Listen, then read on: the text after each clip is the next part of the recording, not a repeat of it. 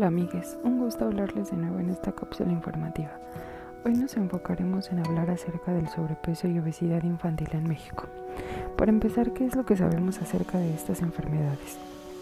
Como primera definición simple de ello, podemos decir que el sobrepeso y la obesidad son trastornos caracterizados por niveles excesivos de grasa corporal que aumentan el riesgo de tener problemas de salud. No solo es un problema estético, sino también médico que podría desarrollar otras enfermedades más graves. Enfocándonos en un ámbito infantil, las cifras son también muy alarmantes. Según la OMS, la obesidad infantil es uno de los problemas de salud pública más graves del siglo XXI. Es posible ver más casos en países de bajos y medianos ingresos como México. En México, la dieta actual es rica en carbohidratos y grasas, además de que la vida diaria de la mayor parte de la población es sedentaria y hay un alto consumo de bebidas azucaradas.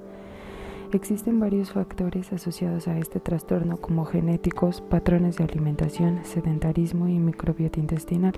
Además, se relaciona con enfermedades crónicas no transmisibles como la diabetes, problemas cardiovasculares, intolerancia a la glucosa, hipertensión, concentración de lípidos elevados, depresión y discriminación. Hay datos que muestran que es en la etapa de la primaria donde aumenta y prevalecen los casos de sobrepeso y obesidad.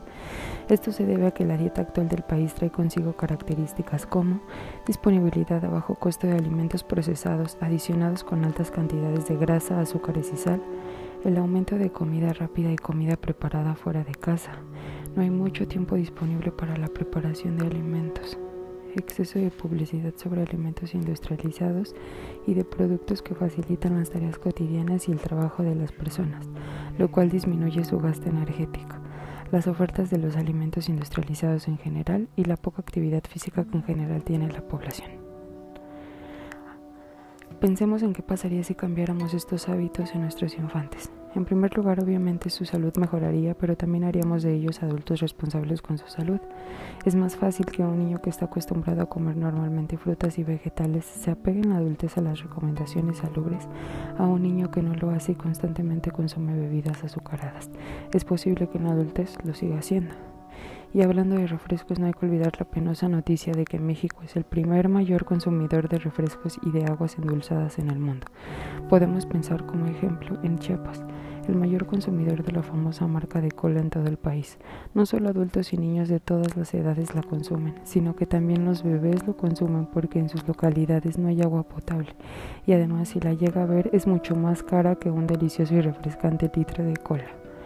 No obstante, la publicidad está llena de estos productos en horarios infantiles y justo están hechos para este público. Todo está dirigido a los infantes, la música, los personajes, los colores, el lenguaje, etc. Tampoco se deben olvidar los factores culturales. En México la gastronomía popular en su mayoría es hipercalórica. Por otro lado, la actividad física toma un papel súper importante en el desarrollo infantil saludable. Hoy en día nuestra sociedad tiene un estilo de vida totalmente sedentario. Descansar, mirar la televisión, viajar todo el tiempo en automóvil y realizar la menor actividad física posible. Es urgente que se involucren las autoridades gubernamentales, padres de familia e instancias sanitarias para reforzar temas de nutrición y alimentación saludable en la educación primaria del país. El 1 de octubre del 2020 entró en vigor el nuevo etiquetado frontal de alimentos y bebidas no alcohólicas preenvasados, herramienta que permitirá conocer si el contenido en términos de calorías, azúcares, grasas saturadas, grasas trans y sodio rebasa los niveles adecuados para mantener la salud es decir, que se supone empoderará a las y los consumidores para la toma consciente de decisiones a fin de reducir los niveles de obesidad y sus consecuencias sobre la morbimortalidad que produce la diabetes, el cáncer, la hipertensión, las enfermedades cardiovasculares y también el COVID-19. ¿Pero esto realmente está pasando? No, por supuesto que no. Esto se debe a que los adultos, que son quienes ya podrían tomar una decisión consciente de lo que están a punto de consumir, no saben leer etiquetas. Esto no quiere decir que sean ignorantes o culpables. Por supuesto que no es su culpa, porque fueron educados para consumir, porque se les enseñó el plato del buen comer mientras la cooperativa de la primaria estaba llena de productos procesados y bebidas azucaradas. Una contradicción que lamentablemente hoy en día aún es posible observar. Hace no mucho cuando comencé a ver que ya todo estaba en la tiendita de la esquina repleto de sellos en todos los empaques, que no tenían uno ni dos, sino tres en su mayoría, y que a su vez todo estaba en promoción, me di cuenta que todo es parte de una estrategia para no dejar de consumirlo. Entonces pongámonos a pensar como buenos mexicanos y humanos que somos. Pues claro que no me voy a ir a comprar un salmón al súper porque el sueldo no me alcanza. Claro que no me voy a pasar horas cocinando porque lo único que quiero hacer saliendo de mi larga jornada laboral es descansar. Ni de chiste hacer algo de actividad física. Y porque si los productos están llenos de promociones y además son riquísimos y estoy súper acostumbrada a comerlos y porque en todos lados los veo, los voy a comprar.